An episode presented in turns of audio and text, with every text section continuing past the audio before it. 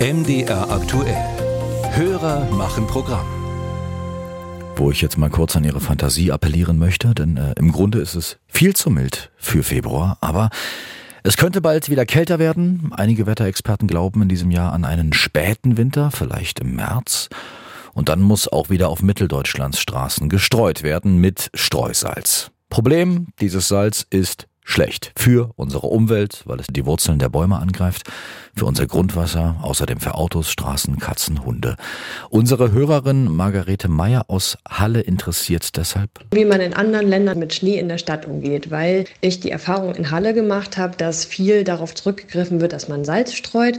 Und da würde mich interessieren, wie andere Länder das handhaben, wo es einfach mehrere Monate lang zum Alltag gehört, dass es schneit und welche Maßnahmen sich da als nützlich erwiesen haben. Als nützlich äh, erweist sich jetzt äh, möglicherweise der Kollege André Seifert, der der Frage von Frau Meier nachgeht. Wie ist das mit dem Winterdienst hoch im Norden von Europa?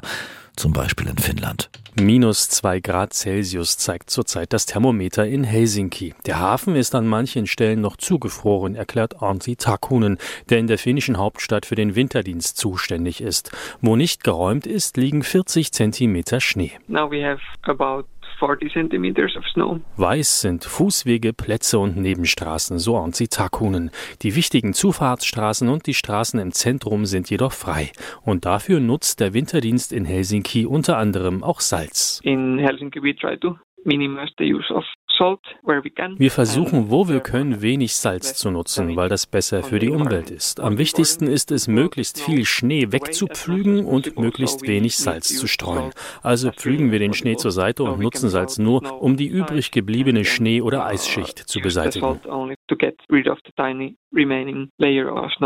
Nicht nur in Helsinki, in ganz Finnland und sogar in ganz Skandinavien fahren die Kommunen eine ähnliche Strategie. Sie versuchen wenig Salz zu nutzen, doch verzichten können sie darauf nicht.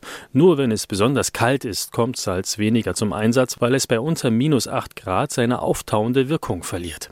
Die meisten Kommunen in Skandinavien verhalten sich damit also nicht umweltfreundlicher als in Deutschland. Im Gegenteil, Finnland erlaubt es sogar den Hauseigentümern, die zum Freihalten der Fußwege verpflichtet sind, dafür Salz zu nutzen. In Halle, wo unsere Hörerin wohnt, hat das die Stadt bis auf einige Ausnahmen verboten.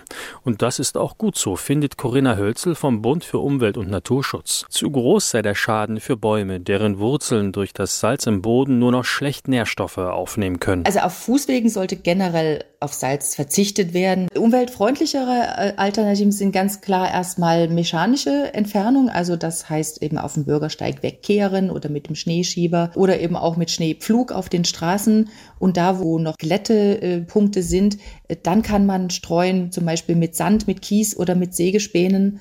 Äh, es gibt auch Streuprodukte mit dem Siegel des Blauen Engels, die sind umweltverträglich. Also sowas kann man dann aufbringen, um wirklich dann auch Verkehrssicherheit zu gewährleisten. Trotzdem, so meint Arnzi Takunen von der Stadtverwaltung Helsinki, habe man insgesamt in Finnland eine gute Balance gefunden, wann und wie oft Salz eingesetzt wird. Sowohl Privatpersonen als auch Kommunen gingen damit vorsichtig um.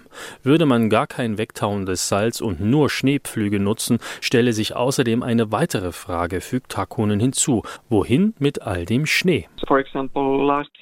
Im vergangenen Jahr haben wir in Helsinki 130.000 Lkw-Ladungen Schnee wegtransportiert zu Abladestellen. Das, so sagt Antti Takunen, ist auch nicht so umweltfreundlich.